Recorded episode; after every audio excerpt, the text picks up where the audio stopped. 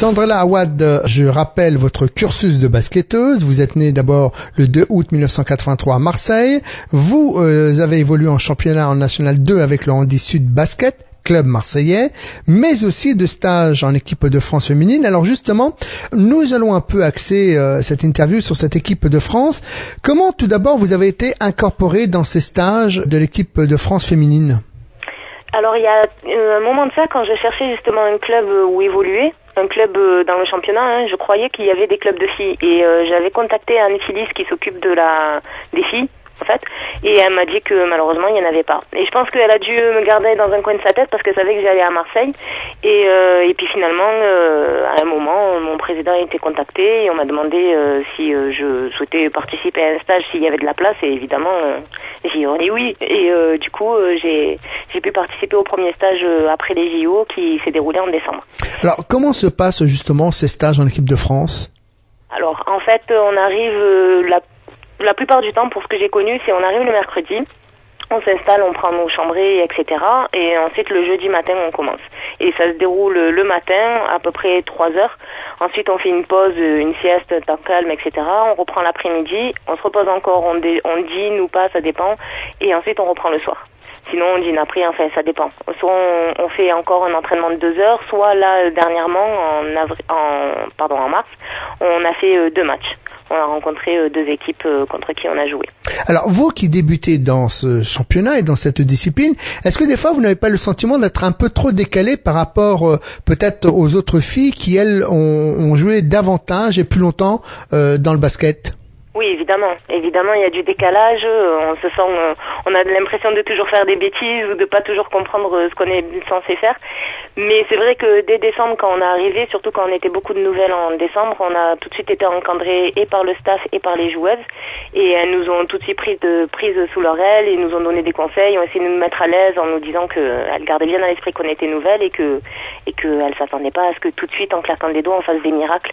Donc il y a un décalage. On essaye de pas trop stresser en pensant à ça et en même temps, les, les anciennes et le staff font en sorte que qu'on se sente pas trop mal et qu'on essaye de vite apprendre et bien.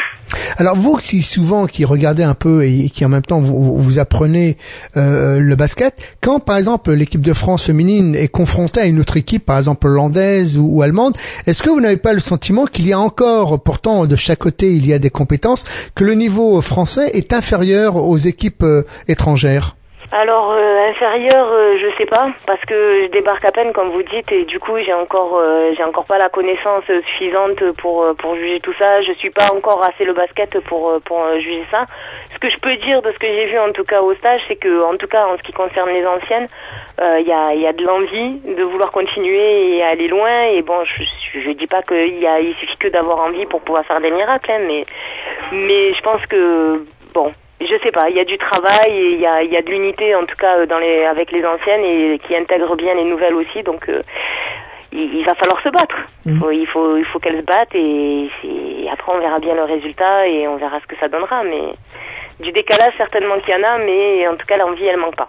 Est-ce que vous de votre côté, euh, vous allez déjà pratiquer au, au futur stage? Est-ce que vous avez déjà été présélectionné ou sélectionné pour poursuivre justement votre expérience dans ce domaine? Ben, du coup, euh, suite aux deux stages, on m'a rappelé en mars, là, j'ai pu participer au troisième stage. D'accord. C'est bien passé, c'était encore plus super que les deux autres. Il y a encore plus de, on se connaît de plus en plus, donc on arrive à, apprécier encore plus les efforts et les échanges en dehors et sur le terrain. Euh, Rio, est-ce que vous, est-ce que vous y songez? Oui, honnêtement, oui, j'y songe. Ce ne sera pas pour tout de suite, c'est sûr, ce sera pas comme ça, mais j'y songe et j'espère que je travaillerai suffisamment bien pour pour être retenue. Euh, Aujourd'hui, pour être réellement compétitive, euh, que vous manque-t-il concrètement? C'est davantage de masse de, de masse musculaire, c'est davantage une description du jeu, une analyse du jeu. Euh, Qu'est-ce qu'il vous manque réellement? C'est la lecture de jeu, je pense surtout. Parce que le, physique, ça se travaille. Euh, je sens déjà une différence entre décembre et aujourd'hui. Euh, je sens une différence. Donc euh, ça, je pense que c'est le plus facile à travailler, entre guillemets, j'ai envie de dire. Mais, mais la lecture de jeu, c'est le plus dur. C'est le plus dur à avoir, surtout quand on débarque à peine. Et, c'est ça qui me manque pour le moment.